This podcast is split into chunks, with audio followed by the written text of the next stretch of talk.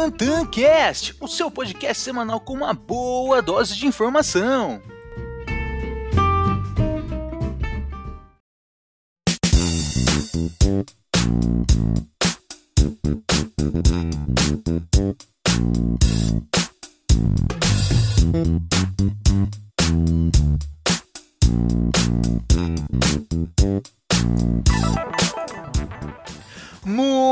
Bom dia, boa tarde, boa noite. Está começando o podcast número 1. É isso mesmo, meus amigos. Está começando o primeiro podcast aqui no Tantancast. O podcast semanal gravado aos sábados. E quem aqui vos fala é o arroba Tantan da Bolsa ou Tainan Barbosa.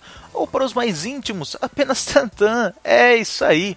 E para a gente começar a falar nosso podcast aqui, a gente está trazendo bastante conteúdo bacana do que aconteceu na semana, os principais fechamentos da semana, os índices dos Estados Unidos, das bolsas europeias, bolsas chinesas, o nosso Ibovespa aqui no Brasil, o fechamento das principais commodities também, e os principais destaques do que aconteceu no mundo, uma possível recuperação judicial da Hertz, uma das maiores empresas de aluguéis de carros do mundo. Tivemos essa semana também o payroll, a novela Estados Unidos e China continua também. Vamos estar falando em relação à empresa Uber e aqui no Brasil tivemos uma entrevista bem bacana com o Roberto Setúbal ao BBA. A gente vai comentar um pouquinho sobre essa entrevista. Saques na poupança bancária e a nossa pauta do dia que é em relação ao Copom, que foi divulgado essa semana também. Então se prepara que tem muito conteúdo bacana.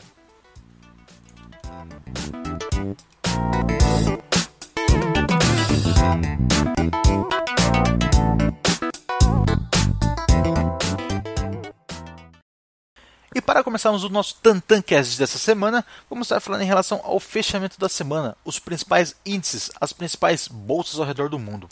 Estados Unidos fechou no campo positivo, sendo S&P 500 com uma alta de 1,69%, acompanhado de Dow Jones que fechou em quase 2% de alta e a Nasdaq que fechou aqui 1,5%. As bolsas europeias, principalmente Alemanha, Reino Unido e França, também fecharam no campo positivo, sendo a Alemanha com uma alta de 1,35%, Reino Unido 1,4% e a França que fechou em torno de 1% de valorização. As bolsas chinesas também fecharam em campo positivo. Já o Ibovespa aqui no Brasil também fechou no campo positivo, com uma alta de 2,75%.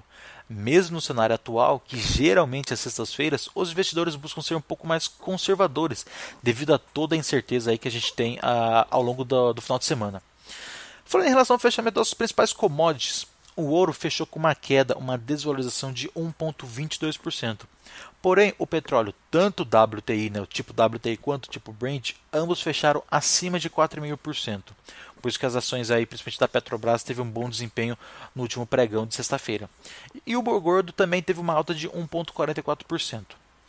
Falando em relação aos principais destaques do mundo, as ações da Hertz, uma das maiores empresas de aluguéis de carros do mundo, teve suas ações caindo ao longo da semana, depois que ela fez a contratação da consultoria da FTI para ajudá-la com pedidos de recuperação judicial a consultoria terá um desafio muito grande, uma vez que a dívida ultrapassa os 17 bilhões de dólares. É uma dívida bem expressiva. Com todas essas restrições né, de mobilidade que nós temos aí durante a quarentena, a sua receita despencou e muito aos aluguéis, tanto para a pessoa física quanto para a pessoa jurídica. Mas o principal, é, a queda foi em relação à pessoa física. Só que a empresa ela já enfrenta problemas de gestão há muito tempo com seus ACOs ao longo dos últimos anos. Mas a maior preocupação hoje é se isso está sendo um caso isolado da companhia ou se ela afetará todo o setor de aluguel de carros, visto que no Brasil nós temos aí principalmente a Localiza e a Movida, que na semana ambas tiveram uma queda de 13%. Então isso é muito forte. E essa é a maior a preocupação né, que a gente tem aí, uh, se isso vai ser um caso totalmente isolado da empresa, com problema específico dela, ou está sendo um efeito em cadeia de todo o setor. Na última sexta-feira, dia 8 de maio, tivemos a divulgação do payroll. E para quem não sabe, né, o payroll é basicamente o principal indicador econômico do mercado financeiro.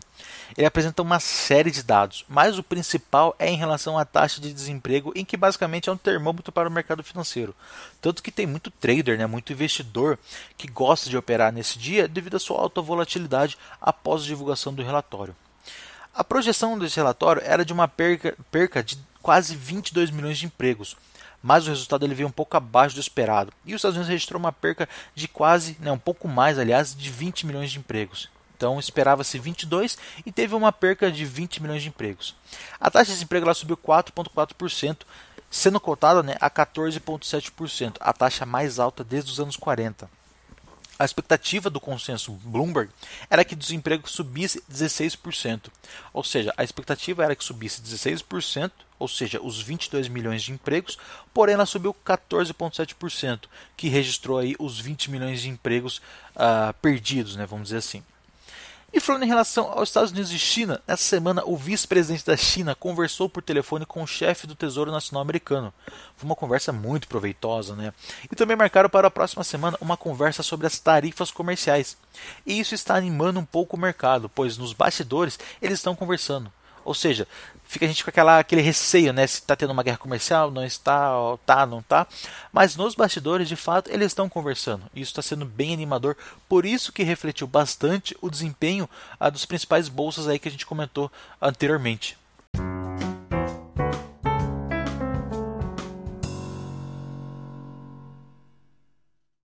Agora a gente vai estar entrando aqui um papo mais cultural, né? Vamos dizer assim, aquele bate-papo de elevador, sabe?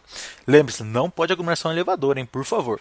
Mas, supondo que você e uma pessoa entrem no elevador, você queira puxar um assunto, né? Com essa pessoa, falar do dia e tal, e porventura você lembra da Uber, né? Da empresa de transportes. A Uber estará encerrando as suas entregas da Uber Eats nos países como República Tcheca, Egito, Honduras, Romênia, Arábia Saudita, Uruguai e Ucrânia. E no que isso te afeta? Absolutamente nada, né? É mais um papo de elevador. Ah, falando bom dia e tal. É, você viu que a Uber vai parar de entregar? Só que é basicamente isso, tá? Mas se você quiser saber o real motivo, a companhia pontuou que este anúncio não está relacionado à pandemia de coronavírus, tá?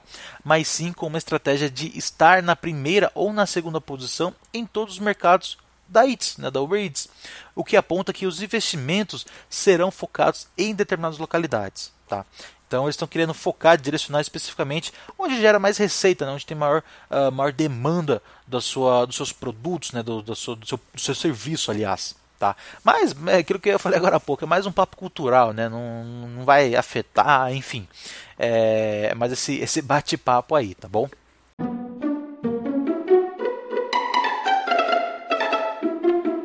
E entrando agora nos principais destaques da semana que aconteceram aqui no Brasil.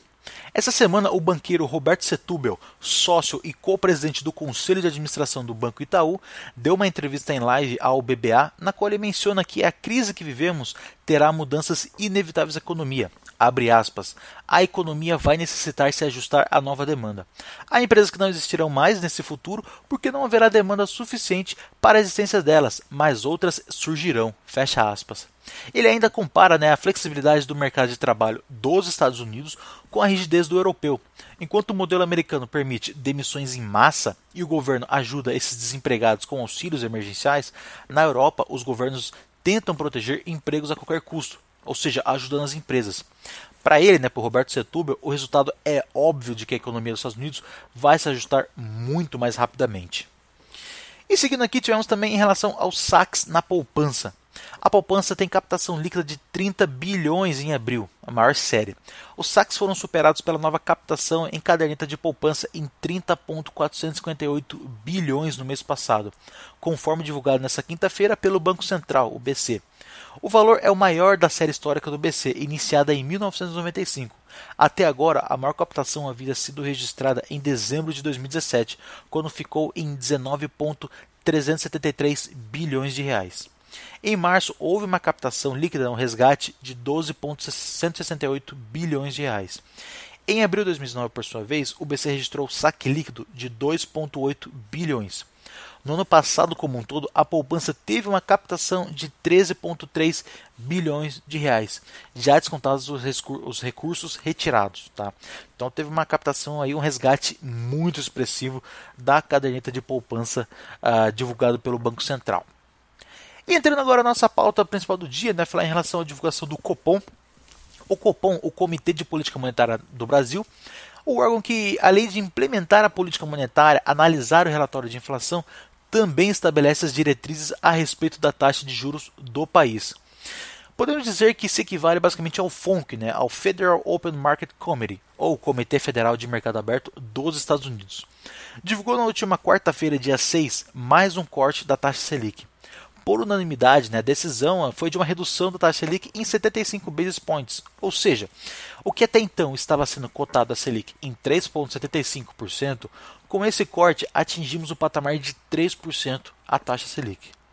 Esse foi o corte mais expressivo do ano, Tivemos no dia 5 de fevereiro um corte de 0,25%, quando a Selic já estava né, ali na casa de 4,25%.